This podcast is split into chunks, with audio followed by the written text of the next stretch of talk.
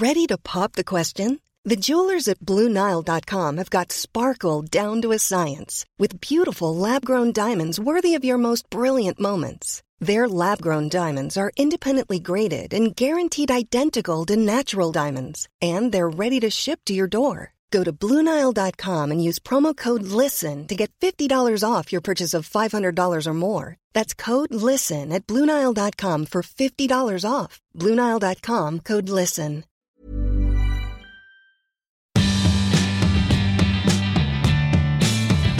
Bonjour, c'est Valérie Tribe.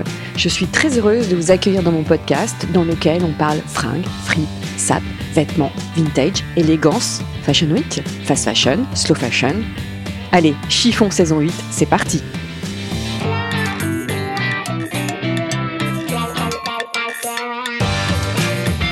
Pour ce nouvel épisode de Chiffon, je reçois un homme qui a un parcours de vie plus que passionnant. Décorateur, designer, illustrateur, mécène, architecte, François-Joseph Graff est avant tout un esthète qui mène plusieurs vies, en une depuis plus de 40 ans. Aujourd'hui, c'est l'architecte maroquinier qui me reçoit. Pour lui, la mode se démode. La mode, ça dure longtemps, mais ça ne peut pas durer longtemps. J'adore. Bonjour François-Joseph. Bonjour. Alors, comment résumer votre parcours? Pour moi, ça a été un petit peu difficile. Hein Euh, Pour moi aussi. Euh, parce que rien n'était prémédité dans un sens. Euh, C'est par mon métier d'architecte, mon métier de décorateur, euh, mon implication dans les tissus, mon implication dans les broderies. J'ai travaillé beaucoup en Inde, j'ai travaillé euh, à Madras avec, une équipe de brodeurs absolument formidable. Et c'est en brodant des rideaux que j'ai dit Mais pourquoi vous ne faites pas des sacs? Ce serait tellement bien de faire des sacs brodés. J'ai commencé à dessiner sur un carré des petits sacs, puis j'ai fait deux pages, puis j'ai fait trois pages. Et puis je me suis dit bah, Je vais faire un sac. Donc qu'est-ce que je fais? J'appelle Pellegrino en rentrant à Paris. Donc je reçois Pellegrino qui vient à mon bureau, que, qui me dit oui, Pellegrino, voir qui est le- qui était le maroquinier de Saint-Laurent, qui faisait des trucs euh, dans les années 85 formidables, et qui, avait, qui ne travaillait plus pour Saint-Laurent, mais qui avait une boîte sérieuse. Et je lui dis Est-ce que vous pouvez me faire un sac, un modèle de sac, et je vais le faire broder en Inde pour qu'on s'amuse comme ça, pour faire un essai. Il n'a pas pu donner suite. euh, il m'a dit Je vous rappelle en septembre, il m'a pas rappelé. J'apprends qu'il fait faillite. Quelqu'un me dit Rachète donc Pellegrino. Je suis absolument pas un homme d'affaires. Je fais racheter Pellegrino. Et je me retrouve tout d'un coup, en ayant racheté Pellegrino, en disant Les boutiques, j'en veux pas. Con, il n'y a pas plus con que moi, parce que la boutique était tout simplement au fond de l'an 20, à côté d'Hermès. Ah, et en fond de cours. J'ai dit Je ne vais pas être en fond de cours, Faubourg Saint-Honoré, quelle connerie. Donc je vire tout ça. Et je garde l'équipe. Et je vois arriver six personnes qui arrivent dans mon bureau qui avaient l'air affolés en disant Bon, vu la gueule du gars et son bureau, qui était ici qu'Anatole France, un peu impressionnant, on va durer un mois. Euh, j'ai commencé à parler de ça, que je n'ai, j'avais aucun mot professionnel, donc elle se foutait de ma gueule, c'était un peu. Et puis on a tout d'un coup, petit à petit, monté un truc, l'atelier s'est agrandi, l'atelier a déménagé, voilà. Et j'ai commencé à me prendre au jeu, je dis si Pellegrino fait pas les trucs, je vais les faire tout seul. Et je ne connaissais rien de rien. C'était il y a combien de j'ai temps appris, c'était en 2010, Mhm. 11, un truc comme ça. Et euh, j'ai commencé à dessiner, à faire fabriquer, j'ai des milliers de dessins. Et euh, j'ai vu que l'atelier était bien, sérieux. J'ai fait des erreurs, j'ai eu des gens qui n'étaient pas faits pour ça. J'ai été entouré de 1000 personnes soi-disant très bien qui étaient nulles. Enfin, qu'on m'avait conseillé formidablement pour surtout placer un copain ou une copine. Et euh, là, récemment, par le hasard euh, euh, d'amis et de relations, j'ai pu trouver une, une fille professionnelle qui était chez Vuitton pendant 10 ans, qui était aussi chez Hermès, qui est venue faire un audit, qui m'a dit on ne peut pas faire mieux en qualité chez vous, qui a regardé jusqu'au millimètre près les temps de fabrication, le temps du pipi, le temps du séchage. J'avais les filles quand même qui, qui faisaient sécher des languettes en soufflant dessus pendant une heure. Mhm. Donc c'est sûr que ça ne peut pas être rentable. Euh, tout était fait en plus à Paris euh, par des gens parfaitement euh, employés euh, dans la plus grande régularité. Donc tout ça a des frais, avait des frais assez considérables. Et le travail que je fais n'est pas fait dans une autre maison de cette façon-là. Donc il Ouais, fallait je- que ce soit possiblement rentable. J'ai vu 30 heures de travail pour un sac. Ouais. Et 3, ça passe entre 3 ou 4 mains, c'est ça? Oui, même plus, et parfois plus de 30 heures quand c'est compliqué. Euh, on essaie de le réduire, et, euh, mais c'est formidable, ça ne ressemble à rien d'autre. Euh, Ah, Vos sacs sont très graphiques, Ouais. très colorés. Ouais. Pourquoi cette, cette, cette forme? Pourquoi avoir choisi cette forme? Parce que c'était la plus simple. Que j'ai essayé des formes euh, un peu bidons et on s'est aperçu que le carré c'est très bien, c'est très beau, ça plaît. Je l'ai fait essayer à plein d'amis avec les ordinateurs, les machins de maquillage, toutes les bêtises, tout ce qu'il peut y avoir de fouillis dans un sac. Et on avait décidé que c'était pas mal. Et ça permet de chaque sac d'en faire une espèce de gros bijou visuel que la femme porte et qu'elle peut voir en même temps. Si elle a Un des bijou visuel, c'est joli. Oui, si elle a une, des boucles d'oreilles et une broche, elle les voit jamais. Mhm. Hein, c'est juste pour emmerder la copine. Voilà. Là, le sac, elle le voit. comme ça. Vous savez qu'il y a, un, il y a un- je fais une petite digression, il y a un sociologue, euh, Kaufman, qui avait écrit un livre sur la- le contenu des sacs des femmes. Oh là, Est-ce que pour vous, ça vous fait rêver ou pas? Euh, dans quel sens? Savoir ce qu'il y a dans le sac Eh d'une bien, pour bien connaître une femme, avant d'aller vraiment plus loin, il faut lui dire vite ton sac. Ah, Ah oui, il faut tout de suite voir ce qu'il y a dedans et vous allez comprendre tout. Vous comprendre les tout en deux minutes. Je te le ferai pas. Voilà. Parce que général- généralement, c'est assez fouillé. Alors je disais dans l'introduction, vous êtes décorateur, designer, illustrateur, architecte. Vous avez travaillé pour des, des grandes maisons, des grands restaurants, des grands hôtels. Quelle casquette préférez-vous Hmm, aujourd'hui? C'est le même travail. C'est Quand complémentaire vous dessinez un sac, vous dessinez une porte. Quand vous dessinez un tissu, vous dessinez une moquette ou une boiserie. Vous dessinez un meuble, c'est la même chose. C'est une composition dans une trame que vous vous donnez. Donc que ce soit un sac ou un, ou un tissu, c'est exactement la même chose. Ça, là, c'est beaucoup plus amusant parce que j'ai une équipe Mhm. et les artisans sont tellement importants. Tellement importants. C'est vraiment la personne qui fait, qui va comprendre, à qui on va dire on veut une supercure comme ça, comme ça, comme ça, essayer d'en faire, euh, euh, la promouvoir pour qu'elle donne son maximum. Ça, c'est passionnant. Ça, j'aime beaucoup. Vous avez toujours été passionné par, euh, par les couleurs, euh, le beau, l'architecture? Ouais, j'aimais les couleurs, j'aimais l'architecture. La mode me gonflait un petit peu. Euh, je me souviens d'être allé petit chez Balenciaga avec ma grand-mère. J'en garde un souvenir d'un ennui total avec des mannequins en noir qui faisaient la tronche. Ça devait être en 68, 69, euh, dans un silence de mort, avec des vieilles femmes blasées avec des petits éventails. Je me souviens d'un ascenseur extraordinaire, d'un dallage à cabochon et d'un grand miroir doré dans la cage d'escalier. Ça, je m'en souviens. Après, la mode m'amusait, m'amusait pas tellement. Non, ça n'a jamais Ce qui été votre rêve? non, ce qui m'amusait, c'était Saint-Laurent, qui dans les vogues des années 70, 12, 13, euh, que je regardais, ma mère avait ça à la maison, je voyais des très belles photos d'Abraham, de Moreau, Mhm. du Bucol pour les, les tissus, et des photos divines. Et il y avait des coupes de manteaux, Mhm. des coupes, des coupes. Voilà, c'est ça qui m'intéresse dans la mode, c'est la coupe. Le flou, non. Pour ça Quand la vous- mode actuelle. euh, Ça, on va en la reparler. coupe, la coupe, c'est quoi? C'est un style. C'est une épure, voilà. Et les- la, la coupe de Saint-Laurent est la- la- la- vraiment la chose qui m'a ému dans la mode. Après a suivi la découverte d'Alaïa Mugler, comme ça. Saint-Laurent restant euh, vraiment bien.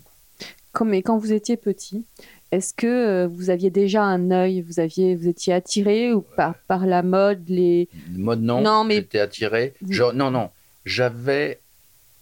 Je sais pas si j'avais appris, mais je regardais. Tout. Vous étiez curieux? Oui, je regardais tout. Je voyais quelqu'un, j'avais, j'avais regardé, j'avais, j'avais fait la photo et je pouvais voir la personne à qui je parle en disant vous avez telle et telle chaussure, tel pantalon. Même si Ah oui. j'avais vu une seconde. À quel âge? Ça, mais très vite, ça s'enregistre. Qu'est-ce Tout que vous... s'enregistre. D'ailleurs, qu'est-ce que vous regardez en premier euh, chez, que vous, chez quelqu'un que... Ah, les yeux, et puis l'ensemble, la photo. La photo qui est rangée.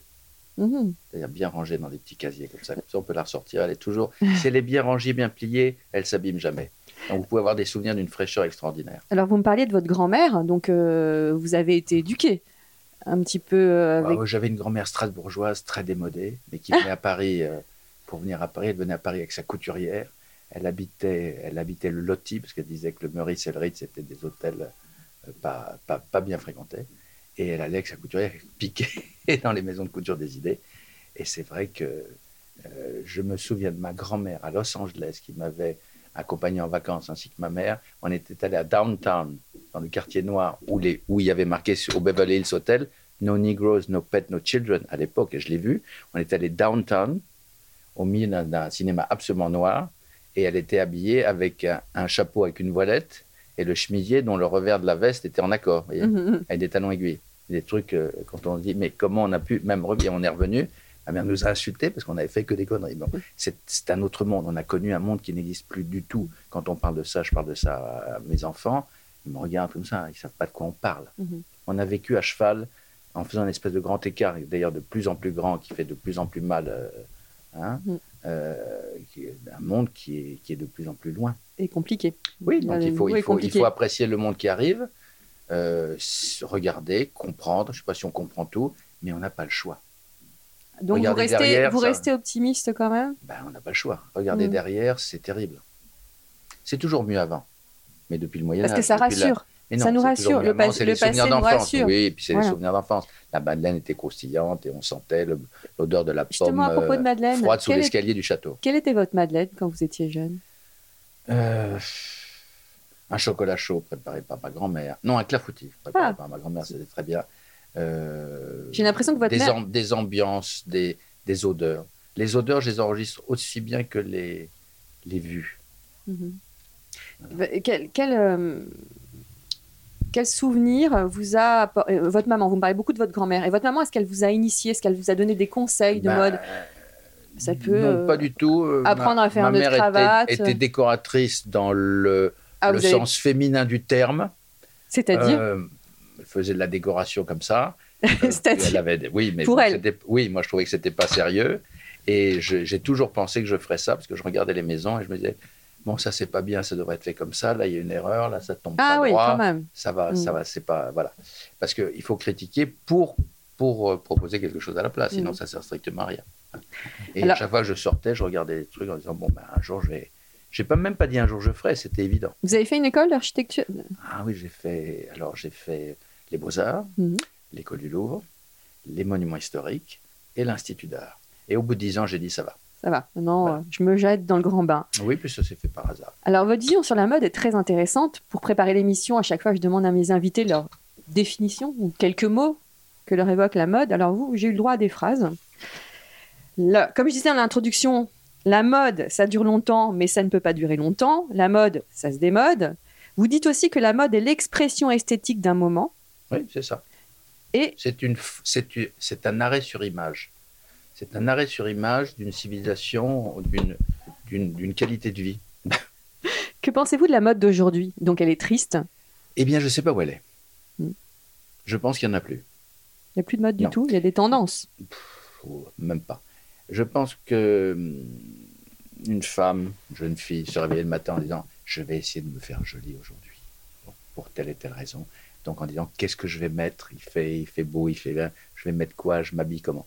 Là, vous n'avez plus cette recherche. Quand on voit le résultat, les gens se couvrent, Mhm. mettent n'importe quoi avec n'importe quoi.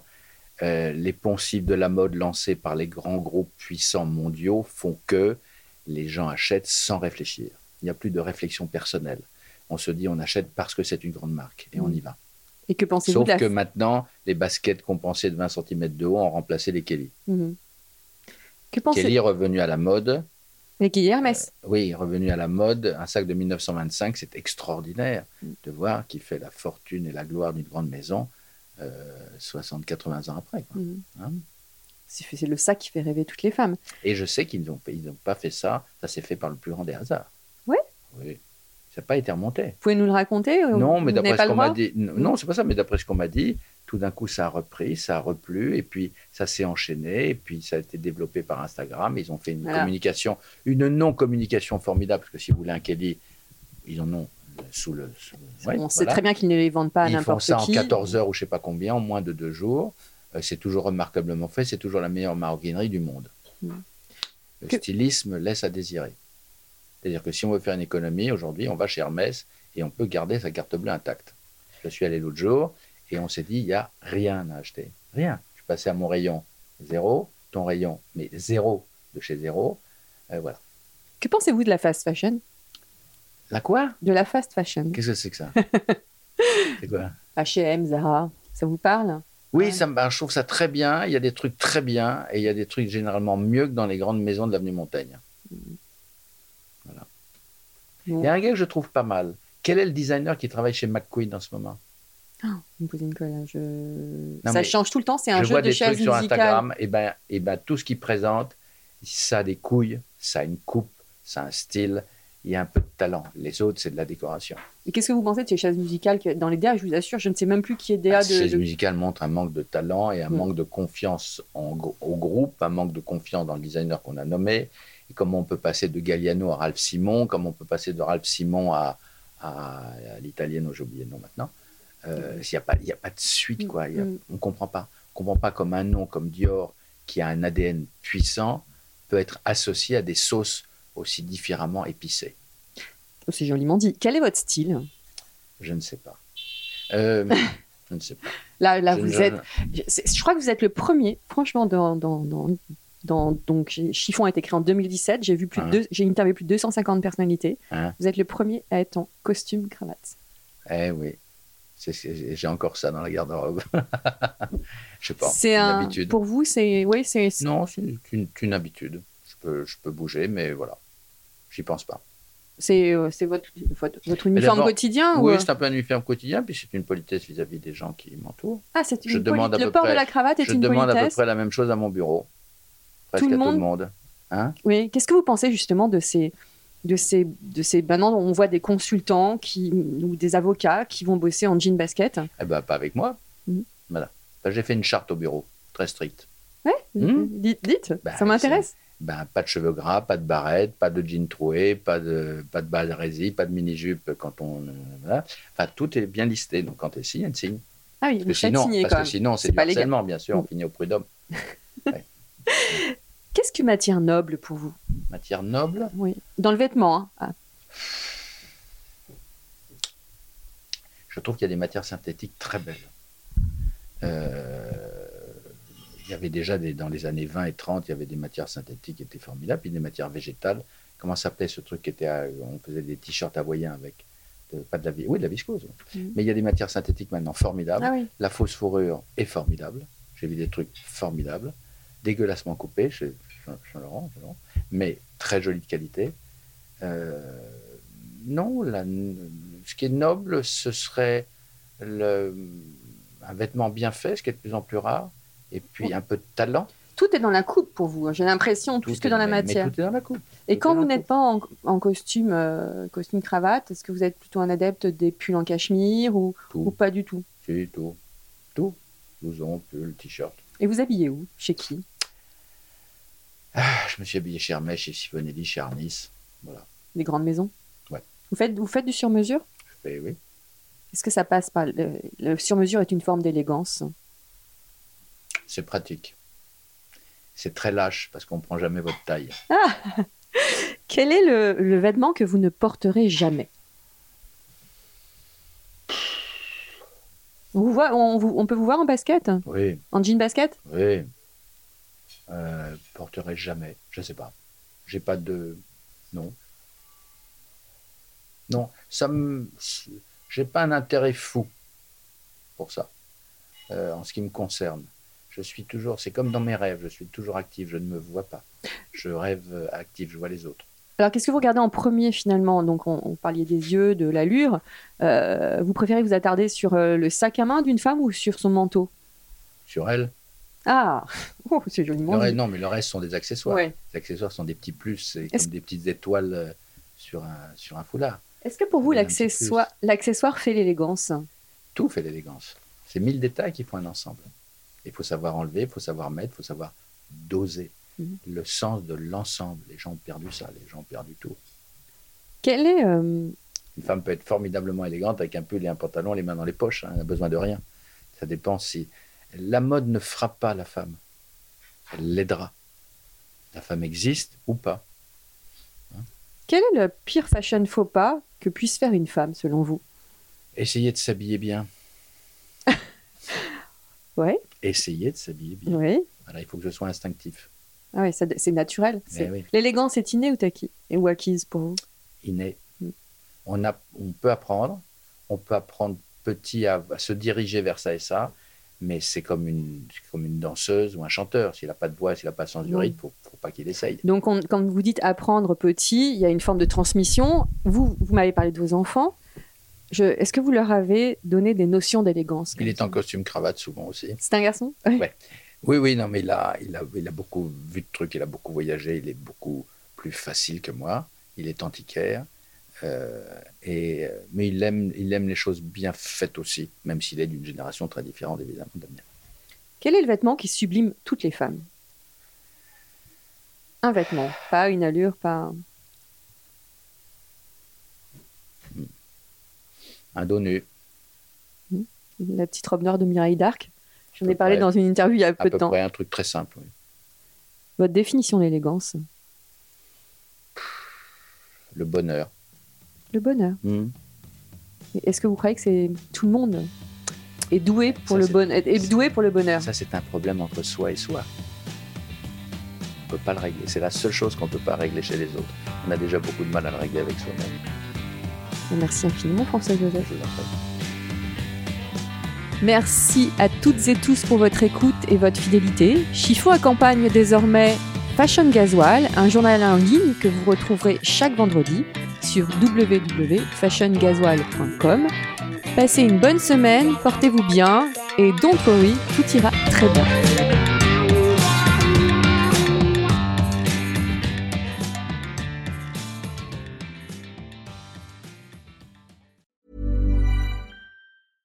This message comes from BOF sponsor eBay. You'll know real when you get it. It'll say eBay Authenticity Guarantee. And you'll feel it. Maybe it's a head turning handbag, a watch that says it all, jewelry that makes you look like the gem, or sneakers and streetwear so fresh every step feels fly. eBay gets it. So look for the blue check mark next to that thing you love and be confident that every inch, stitch, sole, and logo is checked by experts. With eBay Authenticity Guarantee, you can trust that feeling of real is always in reach. Ensure your next purchase is the real deal. Visit eBay.com for terms.